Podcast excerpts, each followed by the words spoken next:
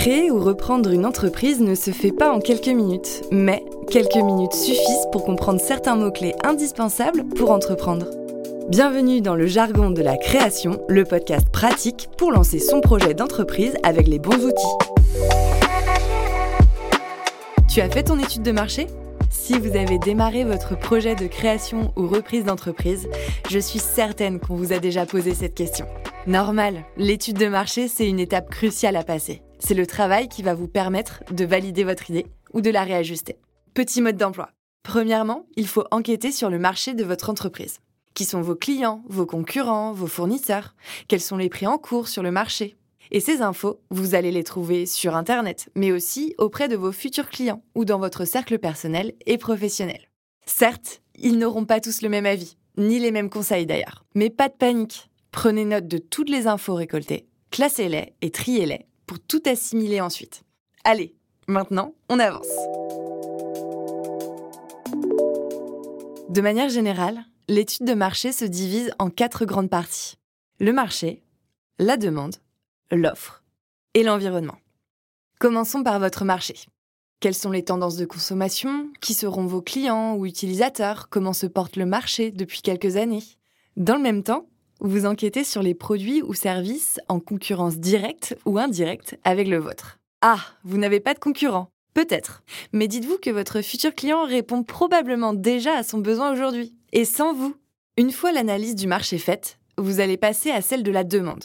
Adéquation du panier moyen et du prix psychologique. Intérêt de votre client type pour votre produit. Ses critères d'achat. Il est facile de s'identifier à son client cible. L'analyse de la demande, c'est le moment de vérifier que vous ne vous trompez pas de cible et que vous connaissez bien votre futur client. Vous vous adressez à un particulier? Alors définissez son sexe, ses critères sociodémographiques, son lieu d'habitation, son mode de consommation. S'il s'agit d'une clientèle de professionnels, définissez son chiffre d'affaires, son effectif, etc. Pour recueillir ces informations, mobilisez différents moyens. Études statistiques, enquêtes de terrain, questionnaire en ligne, plus vous connaîtrez votre clientèle type, plus votre plan stratégique, commercial et de communication sera cohérent.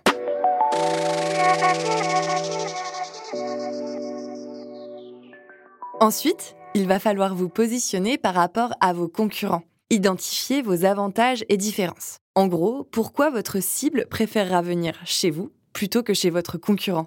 C'est le moment de creuser au max l'offre existante. Les prix, les positionnements de gamme, la communication mise en place, etc. Cette partie vous permettra aussi d'y voir plus clair sur ce qui a fonctionné ou pas chez vos concurrents. Servez-vous-en.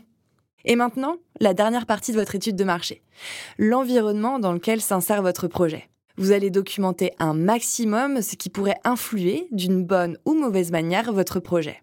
Passez tout en revue. Son environnement politique, économique, social, technologique, écologique ou encore légal. Cela peut par exemple être une réforme législative ou une innovation technologique. Ça y est, vous avez toutes les informations pour préparer une étude de marché béton et vous pourrez l'insérer dans votre business plan. Merci d'avoir écouté cet épisode. Dans le prochain, je vous expliquerai comment fonctionne la TVA. À très vite! Le jargon de la création, un podcast de Baker Tilly. Besoin de plus d'informations? Retrouvez des actualités, outils pratiques et tout notre accompagnement spécifique aux créateurs d'entreprises sur act.bakertilly.fr. Des questions? Des remarques? Alors contactez-nous via notre site ou nos réseaux sociaux at France. Merci de votre écoute et à très vite